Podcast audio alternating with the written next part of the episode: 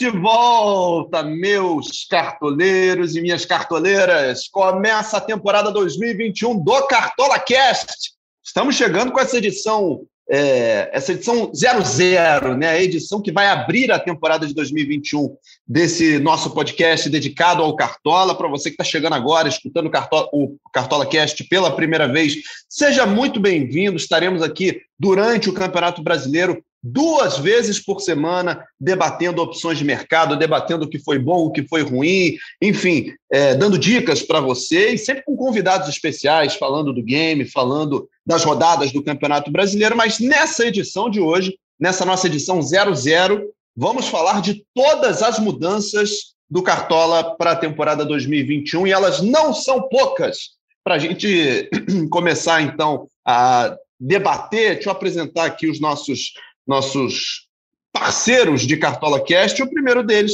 está sempre comigo e vai continuar sempre comigo aqui no Cartola Cast. Cássio Leitão, nosso Caçocla. Fala, Caçocla, bem-vindo de volta. Saudades do amigo, hein? Fala, Éder. Tenho te acompanhado nas transmissões, né? Teve o jogo do 7 de setembro com golaço, quebra de tabu. Estou sempre. Grafite. Exatamente, Luciano Grafite, sempre acompanhando você nas transmissões, amigo. E muito animado para essa temporada do Cartola. Eu tenho dito que acho que vai ser a melhor temporada da história do Cartola, pelo menos desde que eu estou aqui em 2011. E esse podcast é um pouco para relembrar a galera todas as novidades que a gente já apresentou e principalmente o banco de reservas, né, que é a maior das novidades.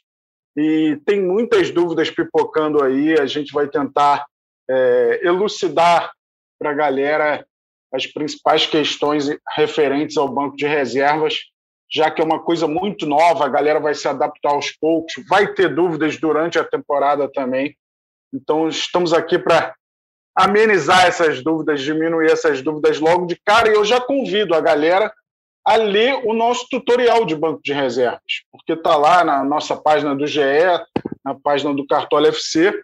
Então, uma lida já é meio caminho andado para entender o mecanismo de como é feito o banco de reservas no Cartola FC. Pois é, falaremos de tudo isso, Caçoca, e muito mais, porque o, o, a edição 2021 do jogo vem com muita mudança, com muita novidade e está sendo muito bem recebido, né? Pelo que eu vi aí nas lives que você fez com, com Caioba, com Dandan, com outros influenciadores do game. Está todo mundo curtindo muito essas mudanças. E para falar também dessas mudanças, nosso convidado de hoje faz parte da, da linha editorial do jogo, responsável aí pela parte editorial do Cartola, Eduardo Orgler.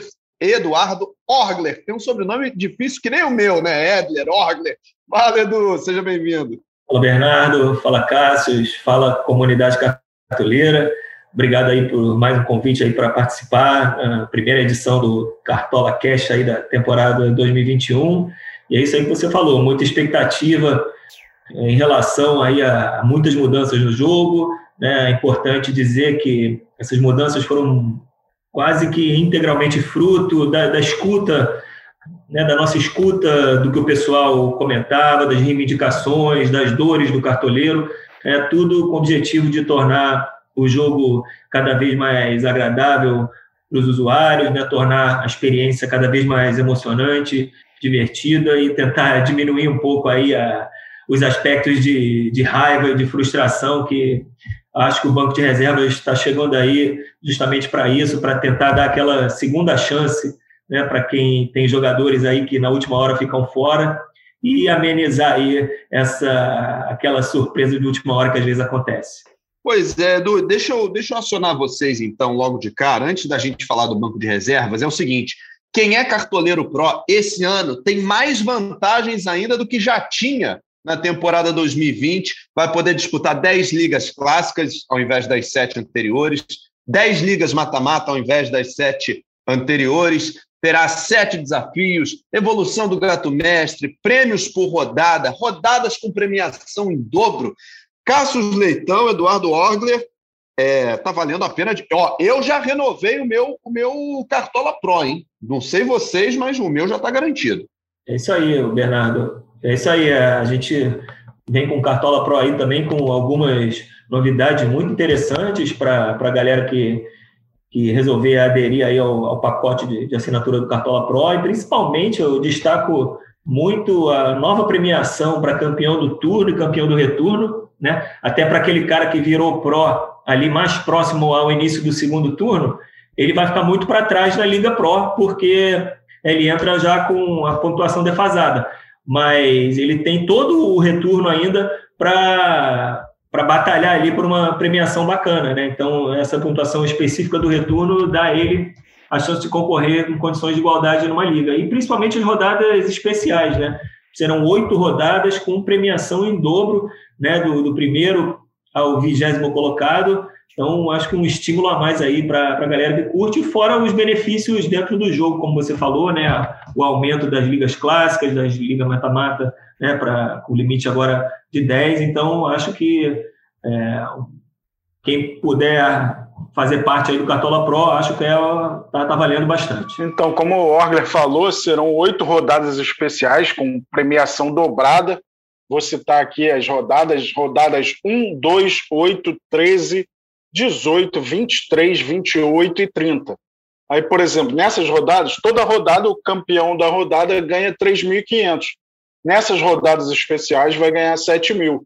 Mesma coisa da premiação até o vigésimo colocado, sempre a premiação dobrada.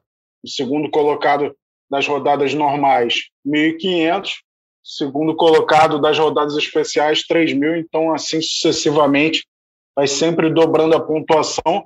E eu destaco também a evolução do Gato Mestre. Esse painel de dados que está preparado aí pela galera do Gato Mestre, acho que vai ajudar muito os cartoleiros nas consultas, nas estratégias é, em tudo aí para montar o seu time durante a temporada. É, eu adoro navegar nesses gráficos de comparação e acho que vai ser muito valioso esse trunfo aí para os cartoleiros, esse painel de dados especial aí do Gato Mestre. Pois é, e a gente vai ter uma edição diferente, não só é, nas premiações, não só no banco de reservas, que vai ser nosso assunto já já, mas também porque a gente mudou um pouco o jeito de fazer essas contas, as pontuações, o scout está diferente. Né? E, e, é bom a gente reforçar essas mudanças, Cássio, porque logo nas primeiras rodadas vai ter uma galera que não leu o regulamento, não se atualizou e vai falar: peraí, é, corrige isso aí que está errado. Não, mudamos. Fim da defesa difícil, mudança na pontuação do gol sofrido. o goleiro agora não tem mais aquela história do passe incompleto, então aqueles goleiros que a gente evitava de escalar por causa do chutão para frente já passam a ser boas opções de novo. Quer dizer, a gente acaba, no final das contas, Cássio, ganhando mais umas opções aí para goleiro. É, eu acho que sim, mas eu disse nas lives que a gente fez anteriormente, contando as novidades, eu acho que ainda vai demorar para a galera entender qual é a melhor estratégia agora para escalar goleiro, porque mudou completamente a vida do goleiro. Não tem mais a defesa difícil. Normalmente, o goleiro da defesa difícil era o que era mais atacado. Então, nesse sentido da estratégia, ele vai continuar na mesma linha de goleiros para a rodada. O, o, gol sofrido valendo menos um. Acho que a galera vai poder arriscar mais é, os goleiros que possivelmente, no panorama da rodada, os goleiros de times que não são favoritos na rodada. Eles, se tomarem quatro gols, três gols, é, não vão causar tantos problemas, já que o gol sofrido agora vale menos um. Tem essa situação do passe incompleto, eu acho que o Marcelo Lomba é o grande exemplo disso. Ele foi o goleiro que mais faturou o SG, mas que mais deu passe incompleto na última temporada. Então agora ele só vai ter o lado positivo da coisa. Vai ser um goleiro muito mais acionado pelos cartoleiros do que no ano passado, que ele é um goleiro com mais dificuldade com o pé, saía jogando muito com chutão até por característica do internacional, né, com, o e com Abel Braga. Vamos ver se isso se modifica com o Miguel Ángel Ramírez. A gente vai ter uma noção melhor nos próximos jogos. Então vai mudar muito a vida do goleiro no, no Cartola FC. Eu acho que vai demorar um pouquinho. Eu ainda vou, no início, buscar o saldo de gol, que eu acho que é um, um ponto de partida muito alto. Já começa com cinco pontos e tenta buscar é, os pontinhos de cada defesa. Agora, toda defesa, seja ela moderada, difícil, defesa simples, todas elas vão valer um ponto.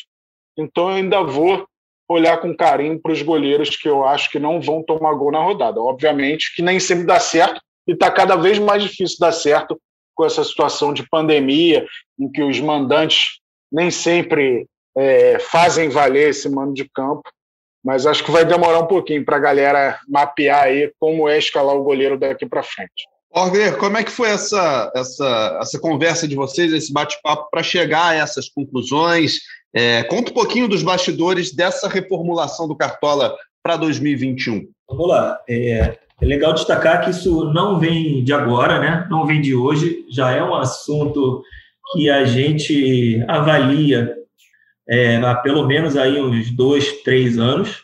Né? A gente sabe que, a, principalmente a defesa difícil, é um scout que não tem jeito assim de ser uma coisa 100% objetiva, né? muito pelo contrário, né? cada um tem uma opinião diferente sobre o que, que é uma defesa difícil para você, o que, que é para mim, o que, que é para o Cássio. Né? E acontece muito em, em nos jogos é, lances que são parecidos, mas não são iguais. Então, às vezes, um pequeno detalhe na avaliação de quem está marcando os scouts pode ser ali fundamental para a defesa ser considerada difícil ou não, em lances que à primeira vista são muito parecidos, mas que esse detalhezinho acaba fazendo a diferença entre a avaliação de, de difícil ou normal.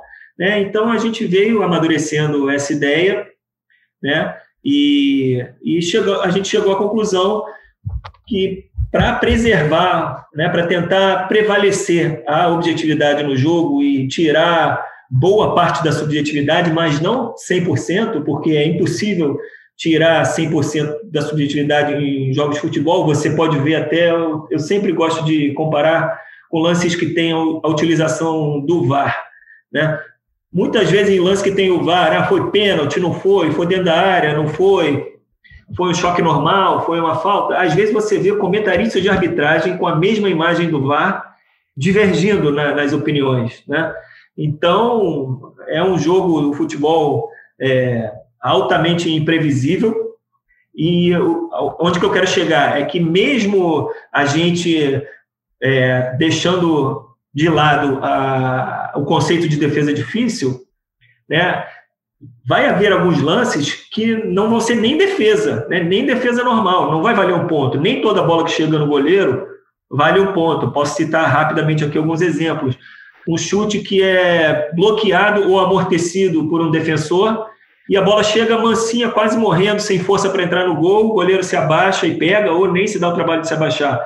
Isso é finalização bloqueada. Então, se ela não foi computada para o atacante como defendida, também não vale a defesa para o goleiro.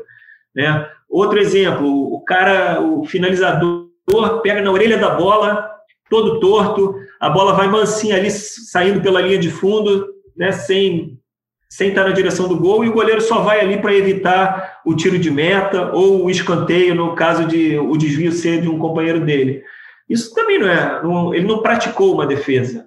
Né? Então, tem aí um, uh, um pinguinho ainda de, de subjetividade, que eu estou citando aqui ocasiões que podem, à primeira vista, parecer muito claras, mas ali no, no calor do jogo pode acontecer um lance ou outro que pode deixar um pouco de dúvida e a fornecedora de scout tem que tomar decisões, né? Então, só para a galera não achar que ah, agora a defesa é 100% objetiva. Não, isso é uma utopia, isso não existe. Né? A gente com certeza vai reduzir aí 90% da subjetividade, mas já deixar a galera aí de sobreaviso que um ou outro lance vai gerar polêmica, vai gerar divergência de opiniões, e isso faz parte do futebol. Tem também um outro tipo de lance, é, botando mais um exemplo aí dos que o Ormer falou, que é aquele lance que o cara vai na linha de fundo, ele meio que manda para o meio e o goleiro intervém. Uhum. Esse lance não é uma defesa, é, é uma ação do goleiro para evitar a sequência Perfeito. da jogada. Não foi uma finalização do, do jogador adversário. O jogador adversário tentou cruzar para o meio, às vezes até chutar para o meio para alguém completar, mas não é uma finalização a gol. Tanto não é finalização defendida o jogador que está atacando nesses casos é até passe incompleto, se o goleiro é, tiver ação ali e evitar a sequência da jogada. Outro ponto importante que mudou, não sei se você já falou, o Edler, acho que você não falou, é da situação dos pênaltis, né? Mais uma novidade para essa temporada, vamos né? Falar, vamos falar. Jogador que sofrer pênalti Vamos, vamos. Então, o jogador que sofrer pênalti agora vai conquistar um ponto e o que cometer pênalti vai perder um ponto. Antes era igual a falta, né? A gente não diferenciava.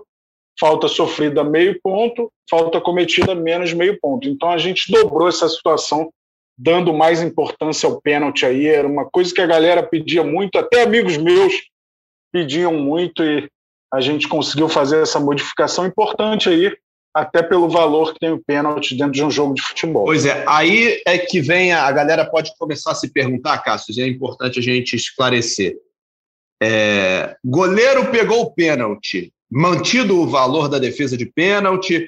É, jogador que fez o pênalti, mas botando a mão na bola, ele vai perder esse ponto ou vai ter. Como é que vai, vai ficar essa, essas situações? Então, o pênalti cometido, seja ele como for, ele vai tirar um ponto do, do jogador que cometeu o pênalti, seja uma falta brusca ou botar a mão na bola. E a defesa do pênalti não se altera, continua valendo sete pontos, é a segunda pontuação mais alta do Cartola, né? Só perde para o gol, então isso se mantém sim. Perfeito. Vamos falar do assunto principal, o que todo mundo quer saber: banco de reservas. Fui voto vencido, também não era muito a favor, não, mas já que tem, vamos usar já que está na regra do jogo para todo mundo, vamos usar, vamos brincar com o banco de reservas. Ah, só que aí, aí é que está Cássius e Orgler.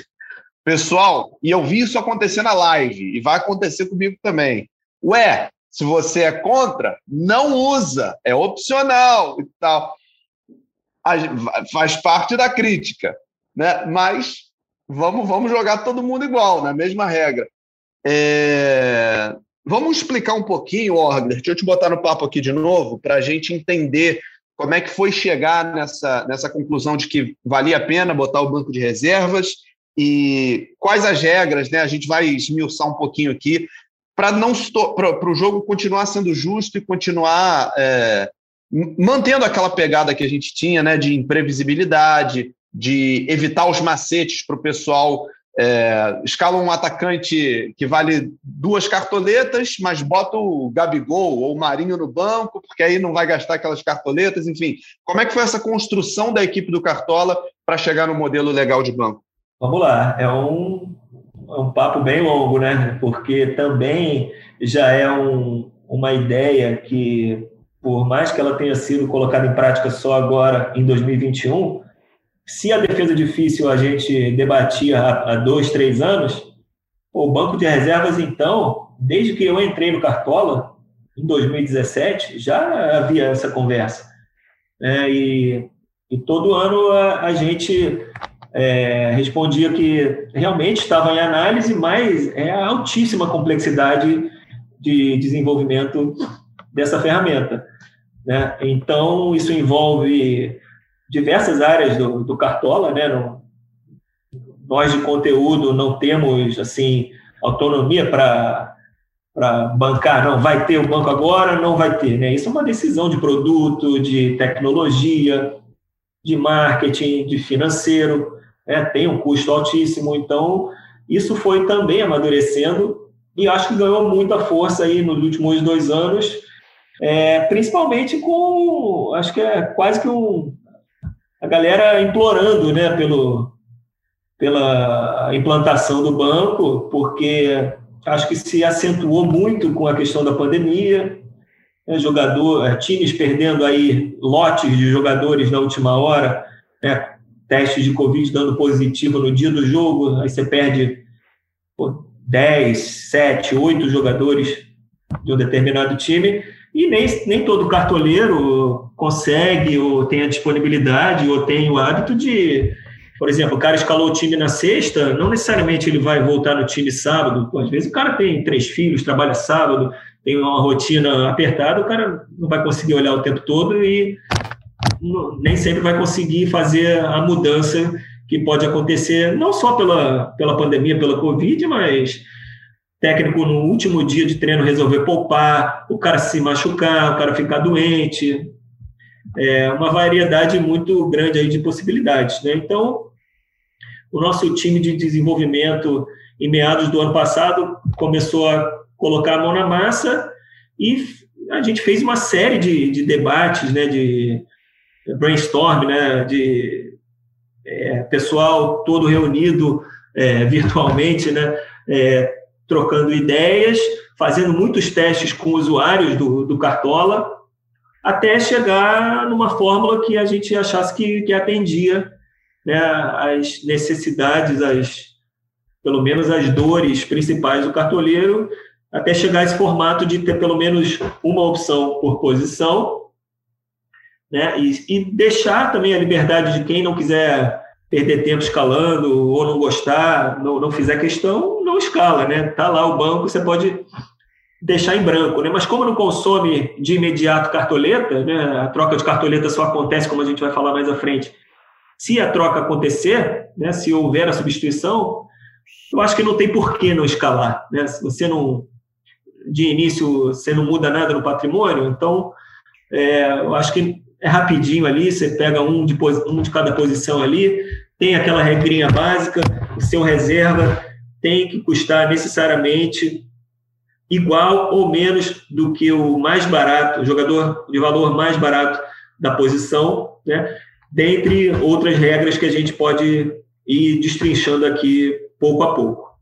Pois é, eu vou, eu vou passar essa bola para o Cássio, mas eu queria dizer o seguinte: só é, complementando o que o Orgler estava falando aí, é muito interessante a gente falar o, o quanto isso mexe com a estrutura do jogo, né? E o quanto a gente tem de áreas envolvidas para fazer isso porque não é simplesmente criar um banco de reservas, né? Vocês, como equipe do Cartola é, de linha editorial, vocês têm que envolver todo mundo para mudar o software, para pensar em todas as possibilidades de lances e jogadas e jogos, em, que, é, é, em todas as situações que podem acontecer. Se acontecer isso, como é que a gente vai resolver? Como é que o banco vai se posicionar se acontecer isso? Se o cara quiser ser malandro, tentar escalar um jogador barato na linha e um mais caro no banco, o software vai avisar, o aplicativo vai avisar, vai permitir, tem que criar um aviso, ó, não pode e tal. E até sem querer, eu fui fazer uma prévia do meu time essa semana, eu fui mexendo ali, quando eu vi que estava acabando a cartoleta, Cássio, eu falei assim, não, peraí, deixa eu tirar esse meio campo aqui que está muito caro e botar um mais barato. Só que já tinha no banco de reservas um, um, um meia que, com valor perto. O aplicativo não deixou fazer, falou: ó, esse aí é mais barato do que o seu banco, vai querer trocar? Aí eu fui lá, troquei, bonitinho e tal. Então, para a galera que criar o time, já está funcionando. Você já pode testar todas essas situações para ver como vai acontecer. Agora, Cassius, parabéns aí para você e para toda a equipe do Cartola, para o Orgler, porque vocês pensaram em tudo e a gente começa a falar agora um pouquinho dessas regras para o banco de reservas. É isso, como o Orgler falou, foram muitas reuniões, é, para tentar buscar um modelo ideal. É óbvio que ninguém vai agradar, nenhum modelo vai agradar a pessoa 100%, né? Cada um tem o seu toque de diferença. É, essa questão das cartoletas para mim foi muito importante para esse modelo. A gente montar o time titular, porque o, o nosso time principal é o titular. A galera não pode esquecer isso. O banco é uma alternativa caso algum jogador não entre. A galera tem que ter isso em mente. O seu time que vai valer é o titular. E aí já surgem algumas perguntas, né? Ah, se o meu titular começa no banco é, do time dele e entra aos 45 do segundo tempo, vai valer a pontuação dele, porque ele jogou. Ele só vai sair do seu time para a entrada do banco de reservas da mesma posição se ele não entrar em campo nem um minuto. Então é uma dúvida que já surge. Tem outras dúvidas aqui a gente vai falar dos pontos, né? Essa questão do opcional, você pode não mexer no banco, e aí no banco você tem a opção também de botar de um a cinco reservas. É um por posição, né? Um goleiro, um lateral, um zagueiro, um meio, um atacante. Mas você pode escalar, é, botar no banco de reserva só um goleiro e um zagueiro, por exemplo. Vai que são as duas posições que você está mais em dúvida. Você escala o Everton de titular, mas o Everton está é, para ser poupado, então você bota só um reserva para goleiro. É, o Vitor Cuesta é o seu zagueiro, o Vitor Cuesta está pendurado, e aí é, o próximo jogo é contra o esporte, e depois é o Grenal. Né? Será que o Cuesta vai ser poupado para não tomar o terceiro e ficar fora do Grenal? Aí eu boto um reserva de zagueiro para garantir, caso o Cuesta não jogue. Você não é obrigado a preencher todas as posições do banco. Mas é óbvio, como o Orga falou, é muito mais prático para você muito mais vantajoso preencher todas as posições do banco, porque é bem imprevisível esse desfalque de última hora, é, ainda mais com essa questão da pandemia. Outras dúvidas que pintaram, por exemplo, é: o reserva deve ser do mesmo time que o titular? É uma boa pergunta, mas não necessariamente. Seu reserva tem apenas a obrigação de ser o mesmo valor do mais barato da posição ou menos do que o mais barato da posição, mas ele pode ser de qualquer dos outros 19 times, é, não precisa ser do mesmo time que o titular. Agora, teve uma pergunta boa, a galera só quer moleza. Se o reserva negativar, vai valer? Mas é óbvio. A galera, a galera só quer facilidade. É. Mas é óbvio que vai valer. Aí o seu titular não jogou, o reserva entrou e negativou, o reserva passou a ser o seu jogador é, naquela rodada e vai valer a pontuação dele se negativar, entre outras dúvidas que a gente vai falando aqui, é, mas é, importante a gente frisar né, que a substituição é automática e ela se dá assim que se confirma com o jogador titular acabou o jogo dele e ele não entrou em campo nem por um segundo sequer. Agora, Cassius, eu vi, eu vi a galera mandar uma pergunta na, na live, não me lembro de vocês terem, se vocês responderam, talvez tenham respondido e eu não tenha pescado, de toda forma eu vou refazer a pergunta. Se o, o meu meio campo titular, por exemplo, Bernardinho, escalei ele como titular e capitão. Se ele não entrar em campo e for substituído, o, o reserva vira o capitão, não? Então, uma boa pergunta. Só se o Bernardinho for o primeiro meia a ter a confirmação de que não vai jogar. Porque se outro meia do seu time já tiver essa confirmação de ausência, a substituição para o meio de campo já terá sido feita. Então, o, o reserva só vai herdar a faixa de capitão se ele for a primeira substituição da posição do capitão. Entendeu? É, e aí, se o Bernardinho for o segundo meia a desfalcar o seu time e ele for o capitão, aí é um azar tremendo do cartoleiro e vai ficar sem o capitão para essa rodada. Se o Bernardinho for o primeiro meia a ser substituído do time, a precisar de substituição, né, porque substituído só vai ser um por posição, é, aí o reserva vai herdar automaticamente a faixa de capitão na rodada. Agora, Orgler, o Cassius falou aí, o pessoal está querendo muita moleza e tal. Então vamos dar uma boa notícia para eles. Quem escalou banco de reservas e teve essa visão de Ih, fulano não vai jogar e tal, vou botar um outro no banco aqui, porque o, o cartoleiro ele não precisa se preocupar. O software faz isso para ele, ele faz a substituição automática. Exatamente, né? A troca é automática, não precisa o cara voltar lá e meu cara não jogou, deixa eu mexer aqui, não, tem como, o mercado já está fechado, ninguém mais, mexe mais em nada. E aí, como o Cássio falou também, é, essa troca ela respeita uma ordem, né? Uma ordem de prioridade, né?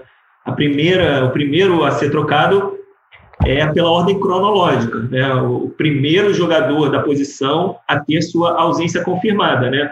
Eu tenho três meias, né? O primeiro meia meu que não jogou até o fim do, dos 90 minutos mais os acréscimos, ele será o jogador da posição apto a ser substituído pelo meu meia reserva, né?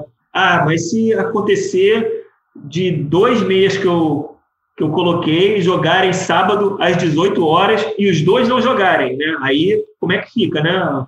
Os caras escalados para o mesmo horário e não jogaram. Aí sim tem outra ordem de prioridades, né, mais três critérios. Nesse caso, prevaleceria se um deles for o capitão. Então, nesse caso, dois jogadores da mesma posição não jogaram no mesmo horário. Primeiro critério de desempate, até por uma questão de, de bom senso, de né, justiça com, com o cartoleiro, o capitão tem a prioridade justamente para poder passar a braçadeira para o reserva. É claro que tem todo o risco desse reserva ser um desastre, negativar e você negativar em dobro, né? É, é importante a galera ter na cabeça que o banco de reservas é, é uma solução que, na maioria das vezes, é, vai cumprir o seu papel né, de reposição ali do, do, jogador que ficou fora, mas ele tem um, um lado ruim, não, não ruim, um lado de riscos, né? Você, porque você está trocando um jogador que fez zero por uma possibilidade, de vez em quando, do jogador fazer menos 3, menos 4, e como o Cássio falou, ah, se o reserva entrar, vai negativo, se, se negativar, ele entra. Claro que entra. né? senão não, não, não faz sentido a ferramenta. E aí, se nenhum dos dois for capitão e, for, e não jogaram no mesmo horário, vai pelo valor dele no mercado. Né? O mais caro será o jogador substituído. Né? Acho que nessas, só nesses três filtros fica praticamente impossível não haver o corte. Né? Mas vamos lá, se o cara jogou no mesmo horário, nenhum dos dois é capitão, e os caras têm o, o valor igual de é, cartoletas e centaventas, né? Se o cara custa 12,52 e o outro também, né? Se custar 12,53 ou 12,51 já é diferente. Se custar igualzinho, aí a gente vai para a ordem alfabética. Né? Aí só tem que torcer para ser Sabino, o nome da fera, né? Porque tem dois Sabinos, né? Tem, tem mais alguns homônimos aí no campeonato, né, Cássio? Não sei se tem mais um Carlos Eduardo. Luiz Otávio tem um monte de zagueiro aí, Luiz Otávio. Luiz Otávio tem na Chape, tem no, no Ceará. No Bahia, no Ceará, né? Tem alguns autônomos. Mas é isso, tem a ordem de prioridade para a troca né, ser efetuada aí, no caso, principalmente se o jogo for no mesmo horário.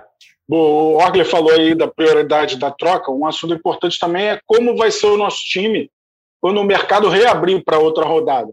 Nosso time vai ser igual ao nosso titular, mas vai ter os reservas que porventura entraram. Por exemplo, é, um atacante meu titular e um meia meu titular, é, nenhum dos dois jogou, ou seja, automaticamente vão entrar meu reserva do meio de campo e meu reserva do ataque.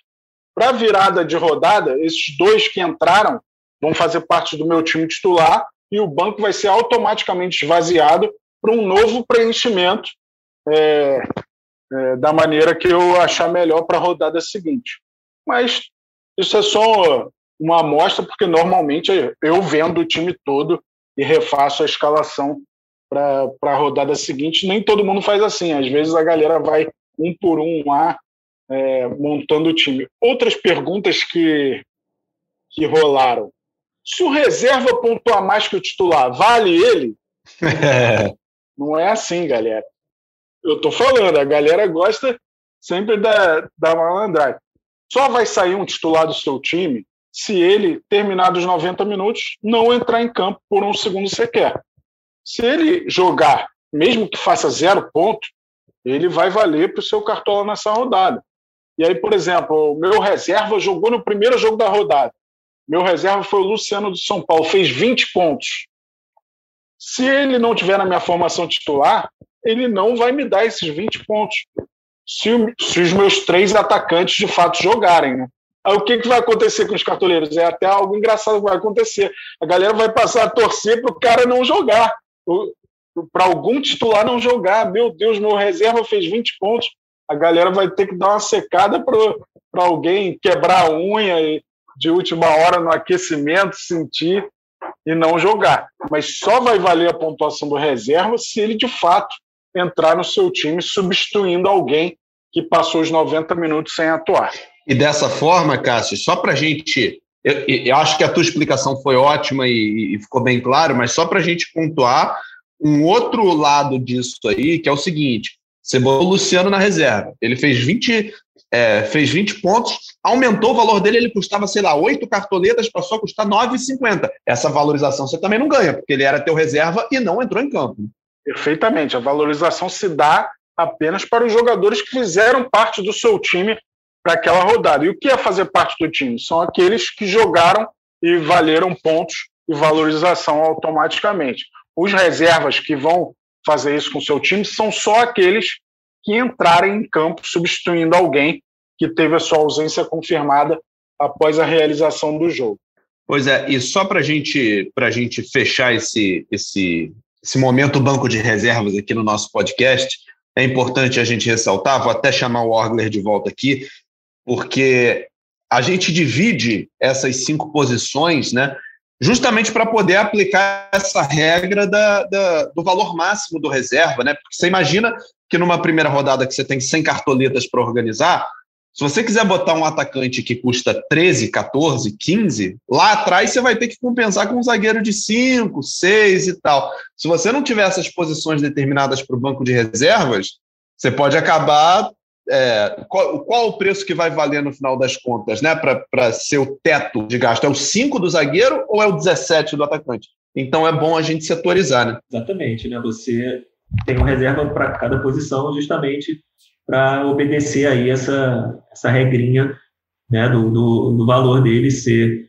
igual ou menor, até para evitar aí artimanhas da galera de colocar um cara que é nulo, que eu sei que não vai jogar e custa uma cartoleta, e o meu reserva é o Arrascaeta, né? O meu reserva é o Marinho. Então, é, esse tipo de coisa é, não, não, faria sentido que o banco permitisse isso. E mais um ponto, até falando sobre posições do banco, não me lembro, acho que a gente não falou, é, caso você opte por um esquema que não tenha laterais, 3-5-2 ou 3-4-3, aí o teu banco acaba ficando só com quatro jogadores, né? Você não tem lateral no time principal, então não tem um reserva para lateral, porque ele não substituirá ninguém. Então fica aí com o banco desfalcado aí de uma posição. Acredito comigo possa acontecer uma vez ou outra, porque eu de vez em quando gosto de dar uma arriscada aí para o 3-4-3. Não é sempre não, mas, mas de vez em quando, quando a fase está ruim, precisa aí dar uma chacoalhada no time, eu, eu dou uma alterada no esquema. Eu dificilmente escalo formação diferente do 4-3-3. Eu colhi outra dúvida aqui da galera.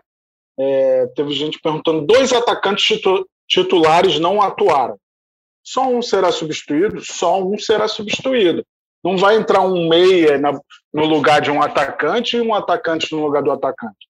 Só o atacante vai entrar no lugar do primeiro atacante que teve a sua ausência confirmada. E aí, nesse caso, você vai ter um a menos pontuando aí. Mas eu lembro sempre, isso nem sempre é uma notícia ruim, porque pode entrar alguém no lugar e negativar. É, por isso que eu, quando me perguntavam, ah, você é a favor do banco? Eu acho que o banco não soluciona todos os problemas nesse sentido. Pode entrar o reserva e negativar. E aquele cara que não jogou, ele vai ficar zero, ele não vai negativar. Como o Cartola é um jogo de pontuações positivas e negativas, o banco é, ele não resolve todos os problemas. Pois é. Imagina se o seu reserva fosse o Mancoede no, no Flamengo e Vélez. É isso. É, esse, esse é o princípio da parada. É, pode acontecer. O cara jogou dois minutos. Aliás, boa questão sua, que também perguntaram isso. Ah, o meu reserva tem que começar na reserva do time dele. Negativo. O seu reserva, você botar, é como se fosse uma quarta opção. Se só tem três atacantes, aquele quarto atacante que você imaginava escalar, que vai mandar bem na rodada que ele está pronto ali para substituir alguém que porventura não jogar. E que falar aqui de uma decisão difícil nossa, a gente mudou muitas posições para essa temporada, a mais importante delas é o Claudinho, que virou meia. Muita gente perguntou por que, que a gente manteve o Léo do São Paulo como lateral. Então, o Léo é uma situação muito difícil. Ele vem jogando mais vezes como zagueiro, só que ele ainda joga vez por outra como lateral. Aconteceu isso contra o Guarani, contra o Santo André pelo Campeonato Paulista, e a gente achou ruim tirar o cara de uma posição que ele sempre pertenceu e que ainda faz, às vezes. E como não é algo que prejudica tanto o cartoleiro, porque lateral e zagueiro ganham saldo de gols da mesma forma, a gente decidiu manter o Léo como lateral, mas foi o jogador que a gente teve mais dúvida, sim, de, de mexer na posição. Outros que a gente mexeu, você lembra aí de cabeça? O Thiago Galhardo né, virou atacante, Daniel Alves virou lateral, William Arão, é, William Arão virou zagueiro. A gente mudou algumas posições de jogadores de impacto no cartola. O Felipe Melo voltou a ser meia. Perfeito. O Zé Gabriel, que é meia de origem, volante de origem, mas jogou já o ano passado inteiro como zagueiro, continua jogando como zagueiro, está cadastrado como zagueiro. E só para colocar mais uma aí que foi muito difícil a decisão, mas também não tem grande, eu acho, impacto na pontuação, foi o Tyson, né? Porque está muito tempo fora do, do país, né? jogando no Shakhtar, e lá, pelo que a gente pesquisou e viu de, de matérias do, dos setoristas lá, do, dos nossos companheiros lá do Sul, ele fazia as duas, fazia o atacante pelas pontas, fazia o, a função de 10 ali na meia, e chegando ao Inter ele mesmo falou da, da, da própria boca que não tem preferências, vai jogar onde for determinado. Então a gente acabou deixando como atacante, que é como a gente tem a maior lembrança dele de, época enfim, de jogar aqui no Inter, do, do início de carreira, de seleção brasileira. Então, é, no site oficial do Inter tá, consta como atacante também.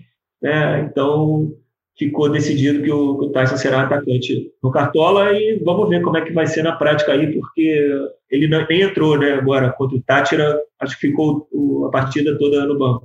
Expectativa é de que ele estreie na próxima rodada da Libertadores. É, e para a galera que gosta da molezinha aí, mais uma que é, mais uma mudança que a gente ainda não falou, mas que é fundamental para essa temporada, é que a galera vai conseguir escalar o time até meia hora antes, ao invés daquela uma hora que a gente tinha de antecedência, né, Cássio? Então, principalmente para os jogos, os primeiros jogos da rodada, né?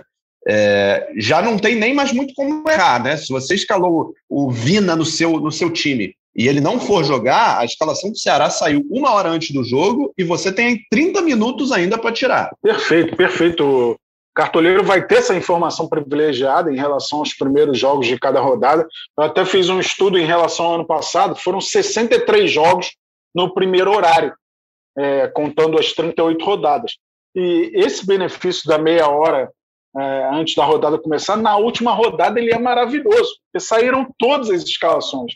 E vou até aconselhar o cartoleiro que tem Twitter, aliás, siga a nossa página no Twitter, siga o nosso Facebook, nosso Instagram, tudo do Cartola FC, mas quem tem Twitter, siga também a página dos 20 clubes da Série A, porque eles sempre pingam a escalação é, com uma hora de antecedência e dá para fazer a mudança até com tranquilidade, né? Mas meia horinha ali para tirar aquele cara que de cara estava como provável e no anúncio da escalação ele estava fora dos titulares, às vezes até do banco, né, por alguma questão extra.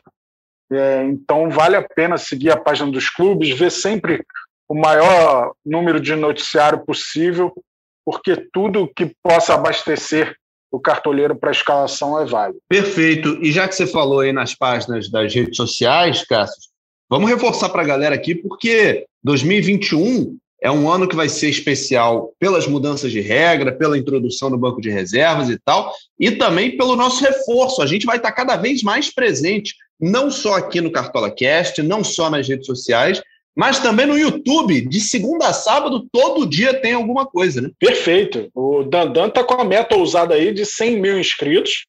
A gente vai na fé lotar o Maracanã antigo, né? Nem cabe mais nesse Maracanã novo 100 mil.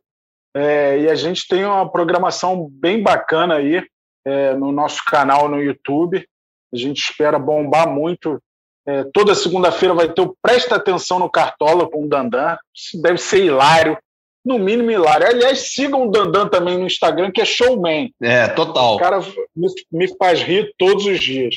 Na terça-feira vai ter o Caioba Cartola Show com o Caio Ribeiro um dos grandes craques do Cartola e do nosso time de comentaristas também.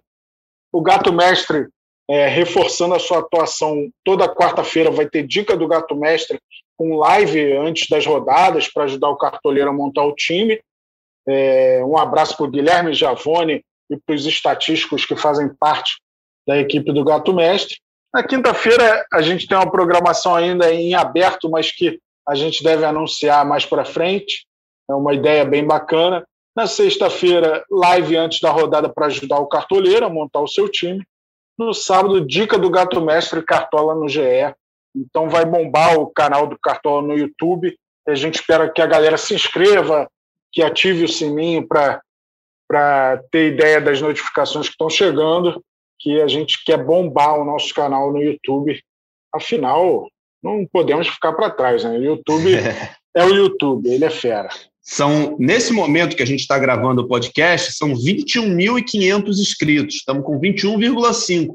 Vamos ver se pelo menos até a estreia aí já não, não chega perto do 30. A galera que está ouvindo, se estiver ouvindo aí pelos aplicativos de áudio, dá para você ir ouvindo e acessando o YouTube, né? Não precisa ficar na, na página do aplicativo, não. Já vai entrando lá, se inscrevendo e vem, vem muita coisa legal. Estou aqui também junto com, com o Cássio no Cartola Cast continuaremos né, duas vezes por semana durante o campeonato. E antes do, do campeonato começar, a gente ainda tem mais algumas edições marcadas aí para a gente já ir debatendo o que está tá por vir, o que está para acontecer.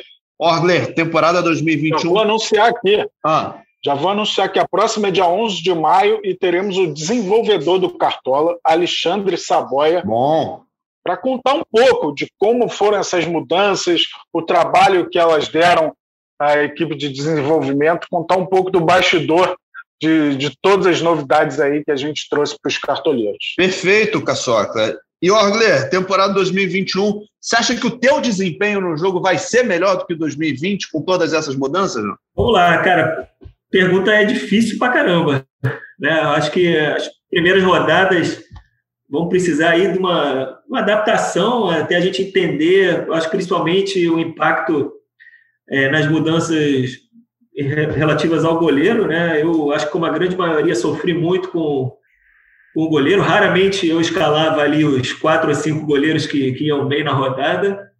Então, acho que vai precisar de, de muita análise ali, de é, fazer a escolha certa ali do, do, goleiro que vai pontuar muito com, com as defesas simples, talvez o time que, que vá ser atacado, né? até porque o gol sofrido né, reduziu em 50% o valor.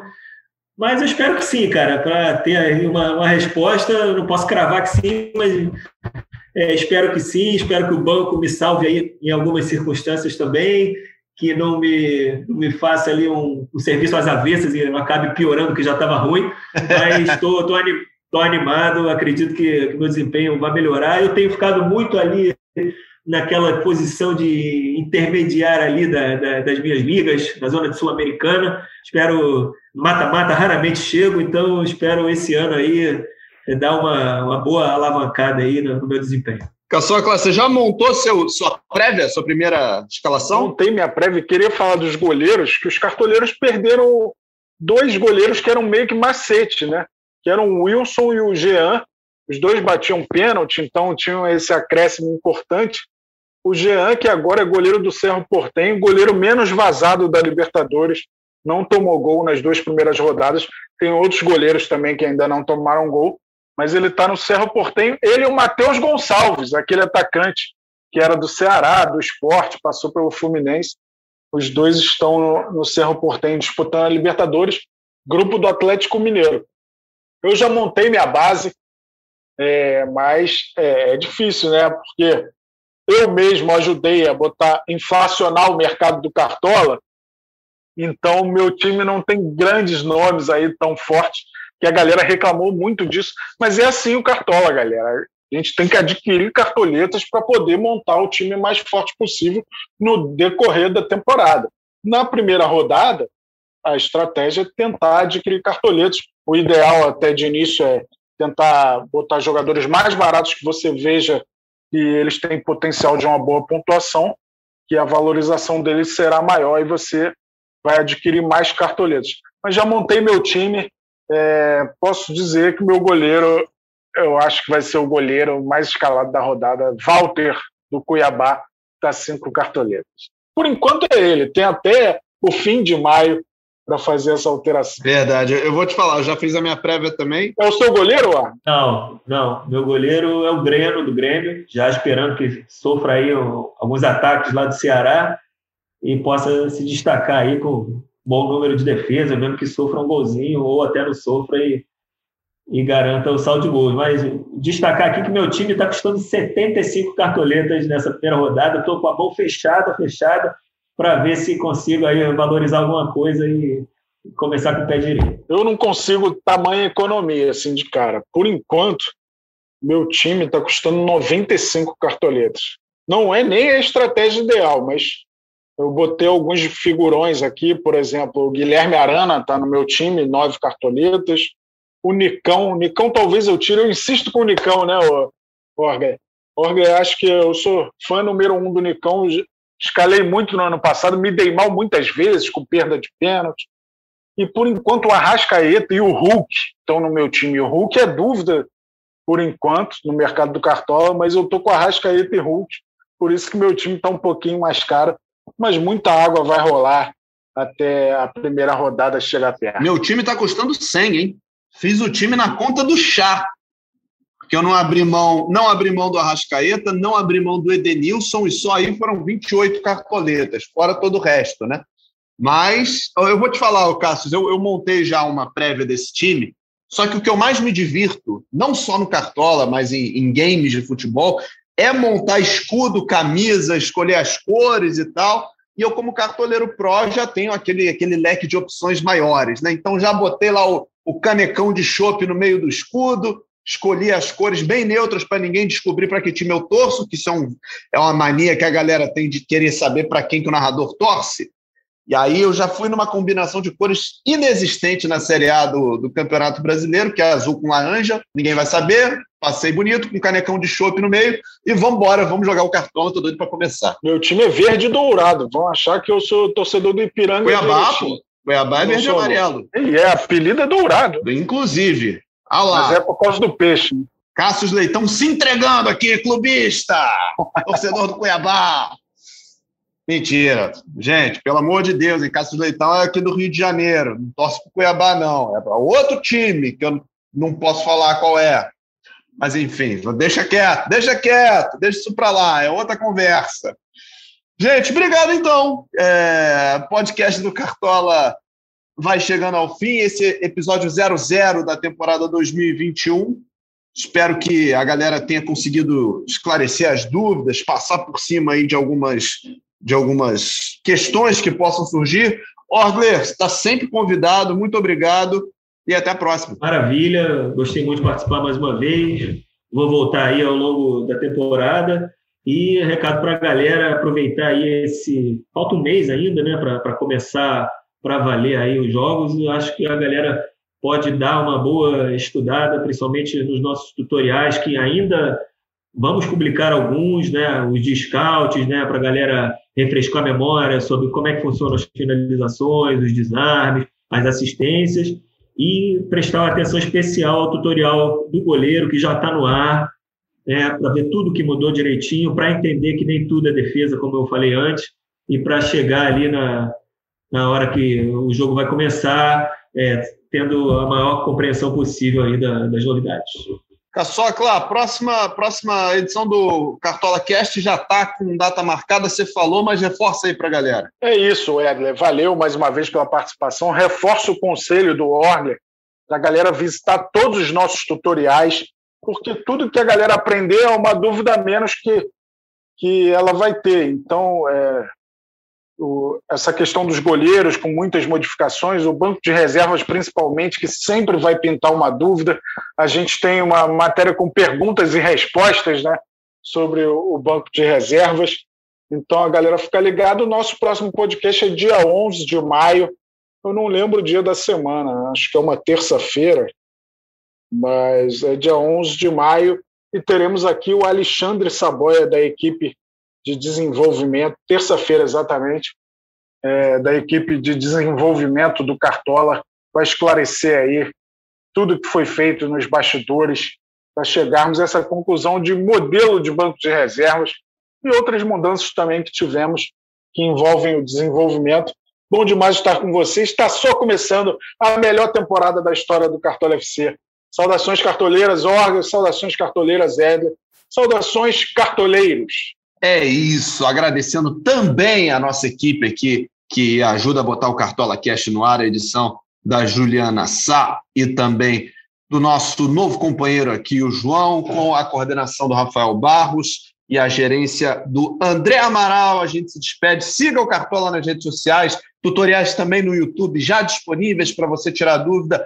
É só entrar, clicar, escalar seu time, curtir, vai ser demais. É o Cartola dos Cartolas em 2021 e a gente se fala então até dia 11. Um abraço, valeu.